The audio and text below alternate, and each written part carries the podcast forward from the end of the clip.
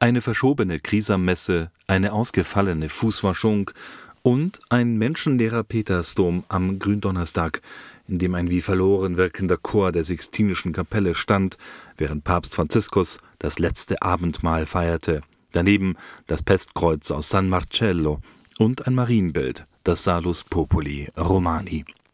Es war eine historisch einmalige Karwoche in dieser Coronavirus-Pandemie, Darauf ging auch in seiner Predigt Franziskus ein, auf die heroischen Einsätze der Kleriker in dieser Krise.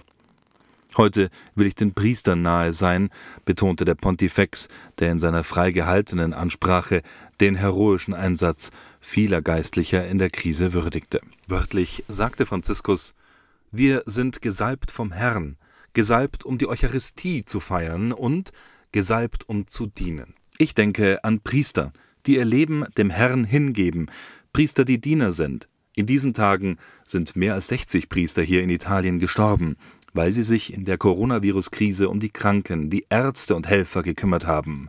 Sie sind die Heiligen von nebenan, Priester, die dienend ihr Leben gegeben haben, so Papst Franziskus wörtlich. Die Fußwaschung entfiel in diesem Jahr, um Infektionen zu verhindern, die Krisammesse musste verschoben werden. Dafür erregte Franziskus weltweit Aufsehen mit seiner Frühmesse, die er wenige Stunden nach der aufsehenerregenden Freilassung von Kardinal George Pell hielt. Ohne Pells Namen zu nennen, betete der Pontifex für alle unschuldig Verfolgten und erwähnte in weiteren Predigten diese Woche die Verfolgung verleumdeter Kleriker. Er habe die Hoffnung nie aufgegeben, dass ihn der oberste Gerichtshof Australiens freisprechen werde. Das hat Kardinal George Pell nach seiner Freilassung gesagt. Nach über 400 Tagen in Haft wurde der ehemalige Finanzchef des Vatikans am Dienstag von allen Anklagepunkten freigesprochen und binnen weniger Stunden aus der Haft entlassen. Er habe sich stets den Glauben an seine Entlassung bewahrt, jedoch versucht, nicht zu optimistisch zu sein, so der Kardinal in einem Interview mit der Catholic News Agency CNA wenige Stunden nach dem Freispruch. Der High Court hatte am 7. April seine Entscheidung bekannt gegeben, dem Berufungsantrag im Fall Pell vs. The Queen stattzugeben, die Verurteilung wegen sexuellen Missbrauchs aufzuheben und den 78-Jährigen von allen Anklagepunkten freizusprechen. Zu diesem Zeitpunkt war der Kardinal und ehemalige Finanzchef des Vatikans mehrere hundert Kilometer entfernt in seiner Zelle in Her Majesty's Prison in Barwon bei Geelong südwestlich von Melbourne. Ich sah die Nachrichten im Fernsehen in meiner Zelle, als die Meldung kam, erzählte Pell. Als er hörte, dass die Verurteilung aufgehoben sei, habe er sich gedacht, nun, das ist großartig, ich bin begeistert. Nach seiner Entlassung habe er dann einen ruhigen Ort in Melbourne besucht und als erste Mahlzeit in Freiheit ein Steak genossen. Worauf ich mich wirklich freue, ist es, eine private Messe zu feiern, betonte Pell gegenüber CNA. Es ist schon sehr lange her. Das ist ein großer Segen. Seine Zeit im Gefängnis habe er wie lange Exerzitien erlebt und zum Nachdenken genutzt, zum Schreiben und vor allem zum Gebet. Das Gebet war für mich in diesen Zeiten die große Kraftquelle, auch die Gebete anderer Menschen. Und ich bin allen, die für mich gebetet haben und mir in dieser wirklich herausfordernden Zeit geholfen haben, unglaublich dankbar, so Pell. Der Kardinal sagte, die Anzahl der Briefe und Karten, die er von Menschen sowohl in Australien als auch aus Übersee erhalten habe, sei schlichtweg überwältigend gewesen, und er fügte hinzu, ich möchte allen wirklich aufrichtig danken. In einer öffentlichen Stellungnahme zum Zeitpunkt seiner Freilassung betonte der Kardinal seine Solidarität mit den Opfern sexuellen Missbrauchs. Ich hege keinen Groll gegen meinen Ankläger, so Pell in seiner Erklärung. Ich möchte nicht, fuhr er fort, dass mein Freispruch zu dem Schmerz und der Bitterkeit beiträgt, die so viele empfinden. Es gibt in der Tat genug Schmerz und Bitterkeit. Die einzige Grundlage für eine langfristige Heilung ist die Wahrheit. Und die einzige Grundlage für Gerechtigkeit ist die Wahrheit, denn Gerechtigkeit bedeutet Wahrheit für alle, erklärte der Kardinal. Mit Blick auf die Kar- und Ostertage sagte Pell gegenüber CNA, er blicke auf diese als freier Mann, er konzentriere sich darauf, was vor ihm liege, insbesondere das Osterfest, nicht das, was hinter ihm nun sei. Ich möchte zu diesem Zeitpunkt die letzten Jahre nicht weiter kommentieren, so Pell. Ich möchte nur sagen, was ich immer gesagt habe, dass ich mich solcher Verbrechen nicht schuldig machte. Diese Woche ist offensichtlich die wichtigste Zeit in unserer Kirche, fuhr Pell fort. Daher bin ich besonders froh, dass diese Entscheidung zu diesem Zeitpunkt getroffen wurde. Das Ostertriduum, das so zentral für unseren Glauben ist, wird für mich in diesem Jahr noch viel spezieller sein. Der aus Ballarat in Victoria stammende ehemalige Finanzchef des Vatikans und langjährige Erzbischof von Sydney war am 11. Dezember 2018 in fünf Anklagepunkten von einem Geschworengericht verurteilt worden, zwei damals 13-jährige Chorknaben nach der Sonntagsmesse sexuell missbraucht zu haben. Diese Tat, für die es keine Be Beweise gab und die Pell stets ebenso bestritten hat wie mehrere Augenzeugen, darunter eines der beiden vorgeblichen Opfer, soll er in den Jahren 1996 und 97 begangen haben, als er noch Erzbischof von Melbourne war. Pell wurde zu sechs Jahren Gefängnis verurteilt, von denen er mindestens drei Jahre und acht Monate hätte absitzen müssen, bevor er einen Antrag auf Bewährung hätte stellen können. Als vermeintlicher Kinderschänder saß Pell zudem in Einzelhaft, um vor anderen Häftlingen geschützt zu sein. Es war ihm 13 Monate lang nicht gestattet, die heilige Messe zu feiern. Die Erzbischöfe von Sydney und Melbourne, Anthony Fisher und Peter Comensoli, die während des langen Prozessverlaufs immer wieder öffentlich betont haben, dass sie Pell für unschuldig halten, begrüßten den Freispruch.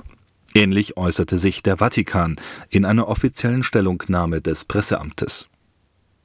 Der Heilige Stuhl, der der australischen Justizbehörde stets sein Vertrauen ausgesprochen hat, begrüßt die einstimmige Entscheidung des High Court, Kardinal George Pell von den Vorwürfen des Missbrauchs Minderjähriger freizusprechen und seine Verurteilung aufzuheben, hieß es aus Rom.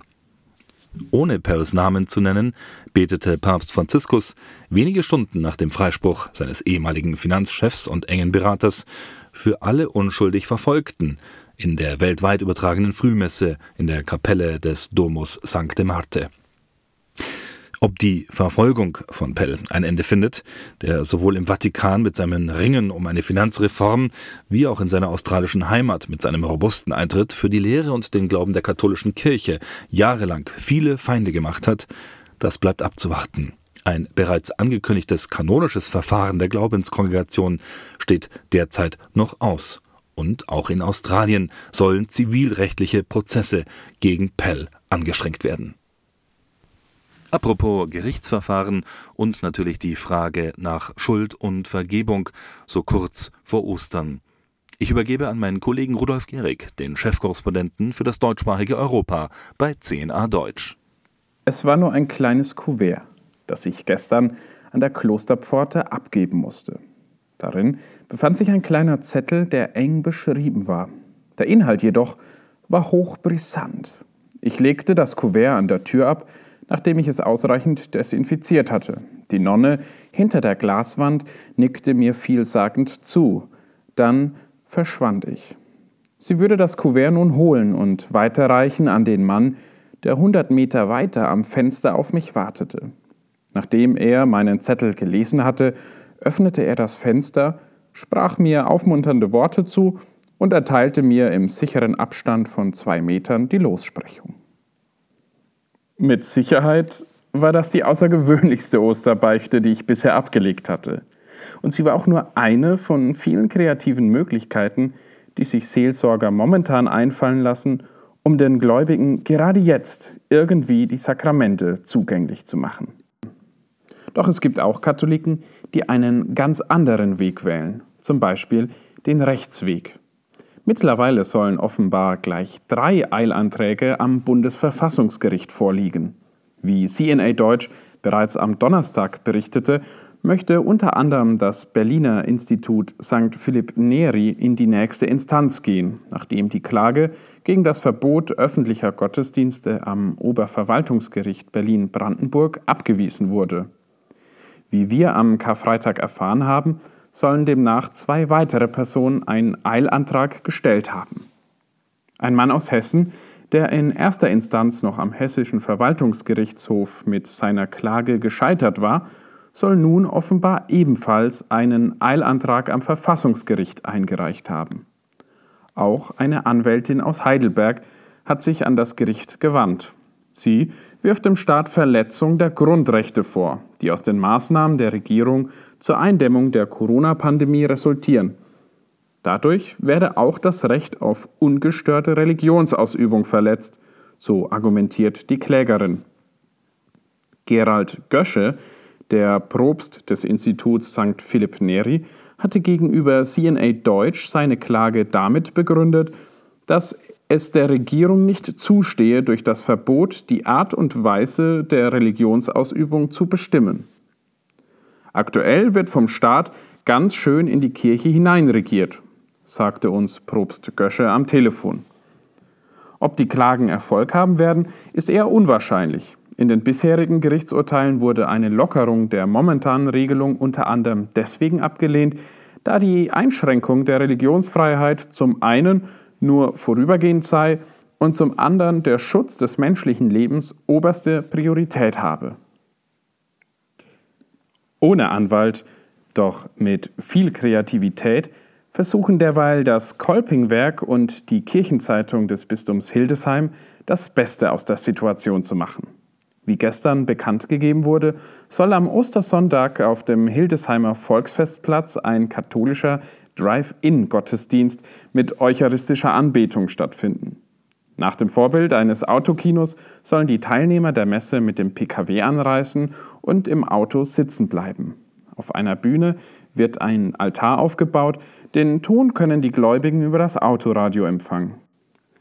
Zwar kann aufgrund der Infektionsgefahr keine Eucharistie ausgeteilt werden, doch die Veranstalter laden alle Teilnehmer dazu ein, das Gotteslob mitzubringen und die Kirchenlieder im Auto kräftig mitzusingen. Positiver Nebeneffekt? Laut einer Studie aus dem Jahr 2016, die die University of Gothenburg in Schweden in Auftrag gegeben hatte, leben diejenigen Menschen gesünder und glücklicher, die hin und wieder laut im Auto mitsingen.